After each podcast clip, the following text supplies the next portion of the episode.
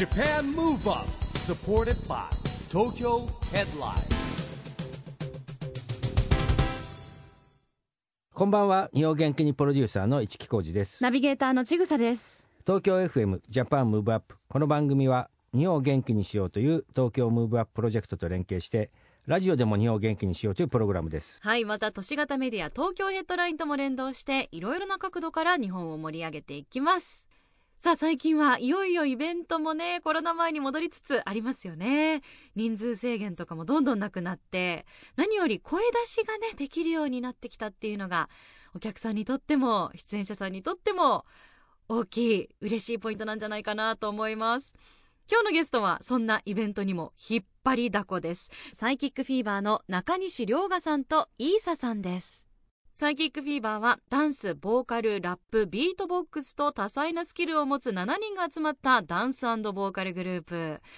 まあ、彼らのパフォーマンスの高さもちろんなんですが私もねお仕事で何度かご一緒したことがあるんですけどもうねみんな本当に礼儀正しくて好青年でねキャラクターもそれぞれいいんですよねえ今日お迎えする中西さんはラップイーサさんはボーカルも担当しています今回は一木さんとのトークセッションになっています。お楽しみに。 Japan Move Up supported by Tokyo Headline。この番組は SDGs ピースコミュニケーションに取り組む東京ヘッドラインの提供でお送りします。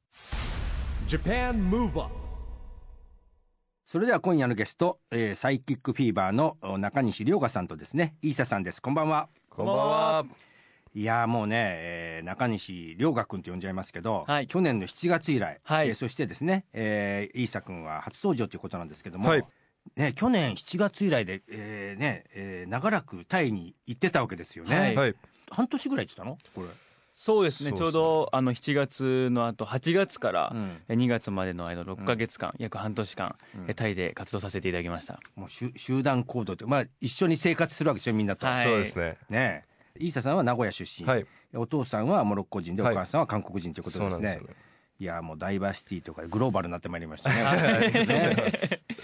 い。やでどうだった？タイそれぞれのタイのはい一番の思い出って何、一番の思い出、僕の一番の思い出は、うん。やっぱり、あの、いろいろなフェスに出させていただいたことですかね。うん。やっぱりタイでもすごい大きい、あの、ビッグマウンテンミュージックフェスティバルっていう、え本当にアジアでもすごいでかいフはい。ェスティバルに出させていただいて、うん。やっぱそのステージ上から見た景色であったりだとか、皆さんの笑顔はすごい忘れられないなっていうふうに思いますね。これ何イメージ、はい。どどれぐらい観客イメージはどれぐらいいんのいや、本当に、ステージ自体がまうん。ず、本当5個、6個ぐらいあったんですよね。そうですステージが。贅沢な広いんだだから。広いんですよ。すね。本当に、すごい先の方までお客さんがいらっしゃって、へー。もうみそこが見えないぐらいの、えすごいたくさんのお客さんがいらっしゃいましたね。イメージ的にはなんはい。かスタジアムの枠がないバージョンみたいな、そうですね。あーなあのるほどね。囲いがないバージョン。ですえー。えでもそれはやっぱタイの人が中心にいる,、わけ？いろんなところが集まってくるのかねやっぱり。アジアから。アジアいろんな場所から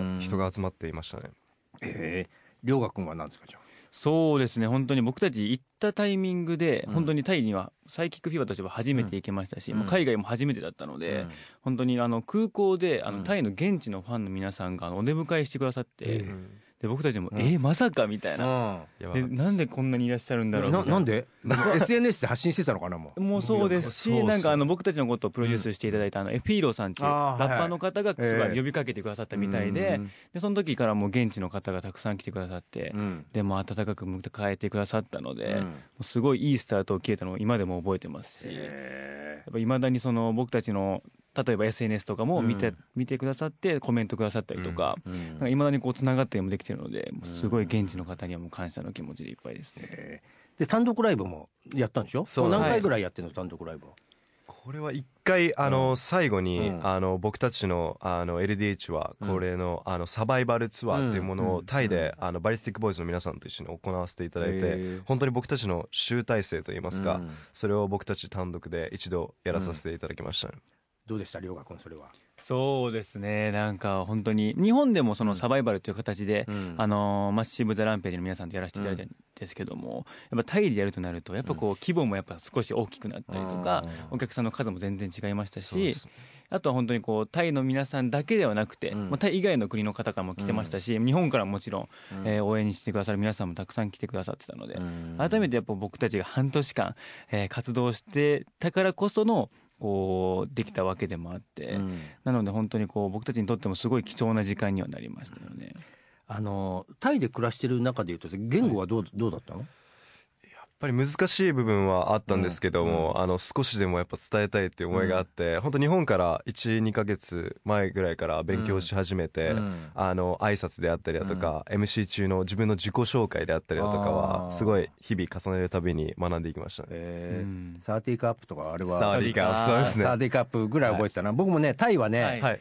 一番最初行ったのね30年ぐらい前かな、へーあのねなあの結局できなかったんだけど、はい。プロゴルファージャンボ尾崎さんというのがいて、はい。ジャンボ尾崎さんが設計するゴルフ場を作ろうっていうのがあって行ったんです。結局、はいえー計画は途中でなくなっちゃったんですよね。でその後は LDH のおもう絡みでいて WebTV アジアっていうのがあってさ、はいはい。WebTV アジアも僕はあの一応顧問になってるのね、うん。うん、あのただの名前だけの顧問かもしれない。でタイでそれこそねあのバルスティックボイスが出たんですけど、はい。やっぱ音楽フェスがあって行ったんですよ、はい。ですごい感じたのはあっちってさ SN 中心だよね。そうですね。そうですなんか本当に。すごくだからインスタとかさそういうのが中心でやられていて、なんかちょっと違いを感じたんですけど、はい。それはそそんな感じだった？いやもうまさにその通りで。本当に僕たち結構週1回ぐらいのペースでショッピングモールとか、うん。本当にこうストリートの路上パフォーマンス的な感じでも本当にやらせていただいてたので、あの本当に来る人皆さん携帯片手にうん映像を撮って写真撮って、うん。まあ、それをこう発信するみたいな、うん。なので僕たちも本当に映像を見るってなったら SNS で検索した方が早いんですよ。それ見てこう反省会したりとかするぐらい普及してるのですごいなと思いまいやした、ねだからスマホで世界がつながってるしさ、まあ、ネット環境とかもちゃんとしてるんだよねだからいやタイってね本当そうです。へえなんかエピソードみたいないですか？こう集団生活をしてて、はい。半年間いたわけですから。確かに。いや結構なんかこう僕たち本当にもう朝から晩までメンバーなんですよ、うん。もうもちろんそうなんですけど。日本だとやっぱこうね多少なりはやっぱメディアリがね。自由はそうなんあるんですけど、うん。やっぱこうオンとオフっていうのはすごい目についたなっていうのありまして、うん。なんかこう例えば洗濯とかも、うん。あああいつ結構貯めるタイプなんだなとかもやっぱ分かりましたし。確かに。結構朝とか結構起きてこないなとか。ちなみに、はい。あのへ部屋割りとかなんかこうあったの？なあるでしょ？だって そうですね。あの一番メインで住んでたところは一人一部屋。あったんですよあなるほどね。でうん。バンコクとかに住んでる時とかだと2人で一部屋みたいなうん。あったので。食事はどうなの？食事は。食事も本当にバラバラで、うん。あのこまとまって食べる時もあれば、あとは本当に一人で食べる時もあれば、うんバラバラなんですけど、そうなんですよね。はい。タイは本当にデリバリー文化がすごくてですねああなるほどそうなんですあの屋台もたくさんあるのでうんなんかこうお家で食べるのもそうなんですけどうん。自炊っていうのがないらしくてあまり文化で。そうそうなんです。よなんか本当にお袋の味ってあるじゃないですか日本でいう。あれがないぐらいうん。もう外で食べる外食文化が多いのあでなるほど。なので本当にみんなでこう頼んで食べるとかそうです。が多かったので結構やっぱ日本に比べるとみんなでご飯食べてる時間も多かった気がしますね。すね。はい。えその中でお二人それぞれさ、はい。一番お美味しかったというか好きな食べ物ってできました？なんか。いやーもちろんもういいいさくんは。そうですね。もう全部美味しいんですけど、やっぱりあの日本の頃から好きだったうん。カオマンガイっていう食べ物があって、はい。それも美味しかったんですけど、うん。一番はトムカーガイっていう、えーあの何ですかそれは。トムカーガイこれ多分知らない方多いと思うんですけど、うん。実はあのメンバー全員で、うん。あの料理を作るっていう企画があって、その時にトムカーガイっていう何ていうんですかスープってスープでしたね。言うんですけど、へそのタイ伝統のスープがあって、それをこう作って食べた時やっぱ感動しましたし、今でもちょっと忘れられないですねあの味は、へりょうかくんは、僕はカウパットっていう、うん。なんていうんですかねチャーハンみたいな感じなんですよ。うん。焼き飯みたいな。でもうあのご飯はタイ米でみたいな、あなのですごい美味しくて、うん。やっぱどこのお店行く時も大体頼んでましたね。へえはい。まあでも半年って結構長いでしょ？ね。長かったですね。えではい。毎日一緒だもんねだって一緒でしたね。まあもちろんねグループだからねな仲良く過ごしたと思いますが、はい。はい。日本は恋しかったですかやっぱり？いやーそうですね、やっぱりあのタイの皆さんにお会いできたのは嬉しすごい嬉しかったんですけど、やっぱり日本の皆さんにお会いできない時間はすごい寂しかったですし、やっぱりあの日本に帰って美味しいご飯が食べたいって思いもあったんですけど。ね。日本に帰ってきてそれぞれさ一番最初にやったことは何？え僕一番最初にあのお寿司食べました。あやっぱり寿司 僕ラーメンでした。あラーメンって実は日本なんだよねあれね。そうなんですねそまあうまあでもさタイはさはいまだ食がいいじゃない、いやそうなん美味しい美味しいです美味しいですからね、まああのそんなサイキックフィーバーもですね、はい。えー今度ですね、えーサイキックファイル1というですね、えーはい。5月11日にリリースされるということでですね、はいはえーこれはどんな内容になってますでしょうかねそうですね。今回のあの EP はですね、あの僕たちファイルっていうことで、うん。すごいなんか実験的な要素があると思うんですけれども、うん。この EP の中の,、うん。あの一曲一曲が挑戦といいますか、はい。また新しいサイキックフィーバーの世界観うん。がすごく強く出てる、あのうん。EP になっているので、ぜひ楽しみにしていただけたらなというふうに思います。まあ、じゃあねそんなはい。楽しみな、えーところでですね、はい。えーぜひ、えーサイキックフィーバーのナンバーをね、えー今日はですね、えー紹介したいと思うんですけどもじゃあ、はい。何にしましょうか？じゃあせっかくなんで、はい。リード曲の「はい。バクバク」という曲を、えー流させていただこうかなと思うんですけども、はい。この曲はですねあのアーティストとしての裏と表を表現した楽曲になっていて、こうステージ上でこううん。パフォーマンスしていたりだとか、こううん。かっこつけている反面こうステージに上がる前緊張していたり、あのバクバク心臓がバクバクしているっていう、うん。そんなあの思いがありながらも本当にメンバー全員が自分たちを信じて前に突き進むっていうこううん。強い思いが楽曲にあの入っているので。ぜひあの皆さんのなんていうんですかね私生活にもこう照らし合わせて一緒に聴いていただけたらなと思います。はい、えそれでは聴いてください。えサイキックフィーバー from Exile Tribe でバクバク。Japan Move Up なんかね爽やかな感じでテンポよくっていうはい。感じのですね、えーなんかこうイメージもみんなが気分よく歌ってるありがとうござい ましたが。ありがとうございねます。えー本当にね爽やかで感じのテンポがいい曲だと思います。ありがとうございました、ありがとうございます。今夜のゲストはサイキックフィーバーの、えー中西涼河君とイーサ君です、はい。後半もよろしくお願いします。お願いします。あのこの番組はですね、はい。あのね涼河君が出ていただいたことあるんですけども、日本から世界発信するですねコミュニケーションによる社会課題解決に向けた SDGs ピースコミュニケーションというのをテーマにしてるんですね。はいで今日はですねぜひイーサ君の SDGs ピースコミュニケーションおはい願いしたいんですが、はい。えー、SDGs ピースコミュニケーションに向けて、えー、私、イーサは、はいえー音楽の力で世界を明るくします。その心は？はい、そうですね。やっぱりタイに行かせていただいて、あの本当にいろんな国の方々とこう触れ合う機会がありまして、その中でやっぱ音楽の素晴らしさであったりだとか、こうなんか言語の壁を越えて音楽はこう伝わっていくんだなっていうのを本当に強く感じて。まあその中でその僕たちの音楽の力で少しでもこう世界が明るくなったりだとか、こう日々生きる活力であったりだとかなんかちょっとしたきっかけでなんかいろんな世界が僕たちの音楽のあの力で変わっていくことができるんではないかな、そんな力になれるんじゃないかなと思って、この,、えーのテーマにさせていただきました、なるほはい。あのいろんなテーマがありますけどね、はい。えーまあ、働きがいと経済成長みたいのもありますし、はい。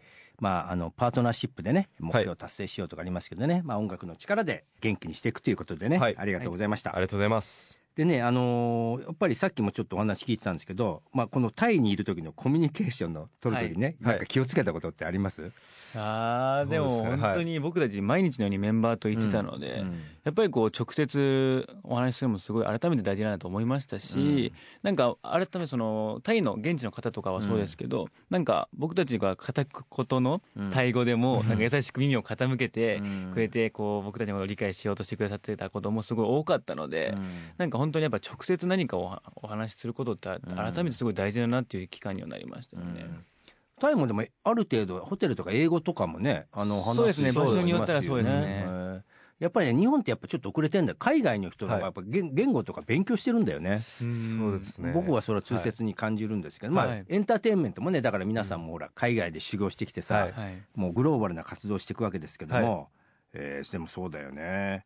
まああのそんな中ですね、はい。えーこのサイキックフィーバーっていうのはですね、はい。あのナイジェリアのお父さんがね、えーいらっしゃるですね、はい。えーメンバーもいるってことですね。はい。はいジミーさんか、はい。あジミー。ね、はい。イーサとジミーと2人もうグローバルなあのグループになってますけども、はいなんかまあそんなのなくこうもうコミュニケーションもみんなはもうだってすごくできてるからさ、はい。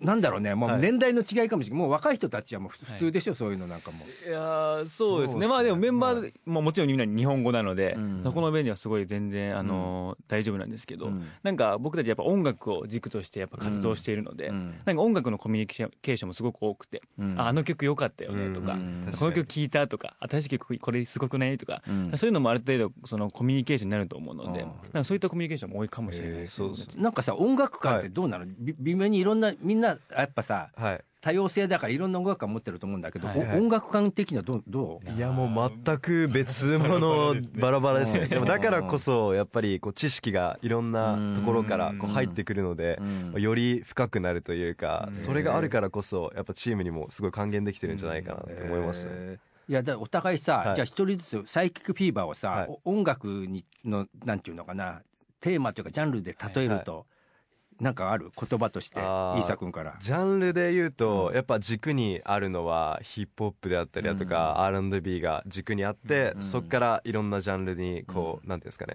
変幻自在になっていってるんじゃないかなって僕は思います。ねじゃありょうが僕は全然 j p o p の要素もあると思うんですよ、うん。やっぱこう言葉で伝えるポップスの要素もすごい僕たちは反映してると思うのででもこんな感じで多分バラバラなんですよ。そうですね。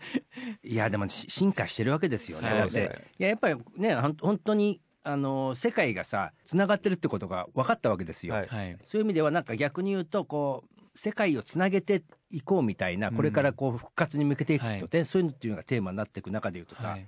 やっぱり大事ですよねこのね。グローバルな形と、はい。えーやっぱりその海外を経験してきて、うん。日本に来てでまた海外に行くかもしれないし、はい。はいどうする？またじゃあ半年間じゃあ修行に行ってきたらみたいな。いやもうめちゃめちゃめちゃくちゃ嬉しい。ですそうか、はい。もうもはや慣れたからいやそういけちゃうかも。僕とかも本当に、いやうんちょっともうちょっとだけ活動したいかもしれないっていうぐらいお願いしたいぐらいやっぱこうもっとできるんじゃないかなとか。そう。ですねやっぱさらに上に行きたいっていう思い意が外ともう終わりが近づいてくるともうちょっとみたいになってくるんだ。よ。ね。もうちょっとっすねもうちょっとこう活動したいですみたいなお願い直談判するぐらいもあったので。そうだよね、はい。なるほどね。まあ、はいえーまあねそんな中最後になりますがそれぞれのねなんかこれからの夢みたいのがあったらですね、えーお聞かせ願いたいんですが、はい。じゃあ伊佐君からそうですね。やっぱりあの僕たちサイキックフィーバーの一番の夢として、ビルボードグローバルチャート1位っていう目標はあるんですけれども、うん。やっぱその中であのまずは一番最初に行われる僕たちの初めてのツアーであったりだとか、うん。もちろんこう世界でワールドツアーであったりだとか、うん。本当にたくさんの目標を叶えていきながらも、うん。僕たちのいろんな夢をどんどんどんどん叶えていきたいなっていうふうに思ってますねすごいですね。ビッグな夢ですね。ありがとうございます。じゃあ涼河君は、はいそうです。ね本当に僕たちは6月13日から、うん。あの大阪を皮切りにあの、初めての単独ツアーも控えてますし、うん。本当にこうこれからタイだけではなくて、うん。まあもちろん日本もそうですけど、うん。タイ以外の国にももっともっとたくさん行って、うん。現地の方に直接お会いしたいなっていうこれもすごい僕たちの一つの夢でもあるのでよりこうグローバルの活動がこれからあの繰り広げていけると思うので、ぜひ楽しみにしていてほしいなと思います、ね、いやーすごい。もうね今ねスポーツも、はい。WBC も終わりましたけど、はい。ワールドカップサッカーとかさ、はい。もうね、えー世界はグローバルですよ。はい。もうね、えーこの元気なお二人とともにこのサイキックフィーバーがですねグローバルなグループになることをはい。私も期待して、ありがとうえー楽しみにしております。あ。りがとうございます。はい、今夜のゲストはサイキックフィーバーの中西亮がイーサのお二人でした。ありがとうございました。ありがとうございました。ありがとう Japan Move Up ここで都市型メディア東京ヘッドラインからのお知らせです。東京ヘッドラインのウェブサイトではウェブサイト限定のオリジナル記事が大幅に増加しています。最近の人気記事は EXILE、 GENERATIONS、LIL LEAGUE が広島で平和をつなぐライブパフォーマンス吉川ひなの、高梨沙羅がアクション呼びかけ世界中の人々がフェアに幸せに暮らせる世の中を5月はフェアトレード月間。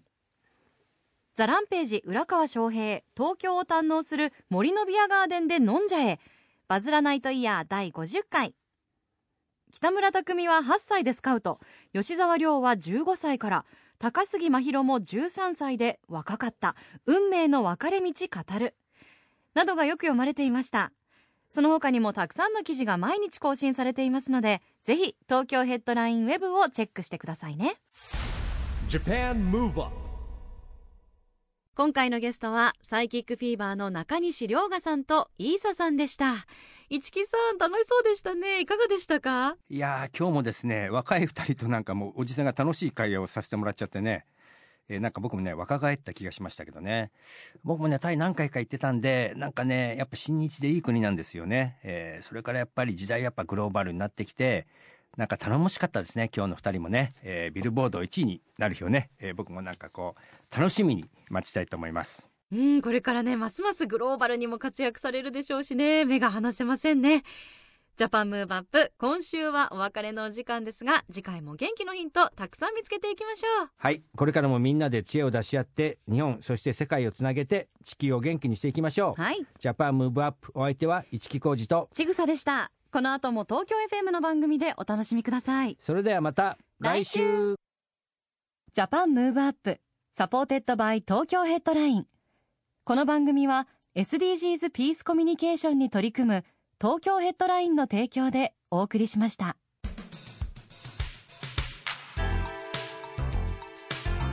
Japan Move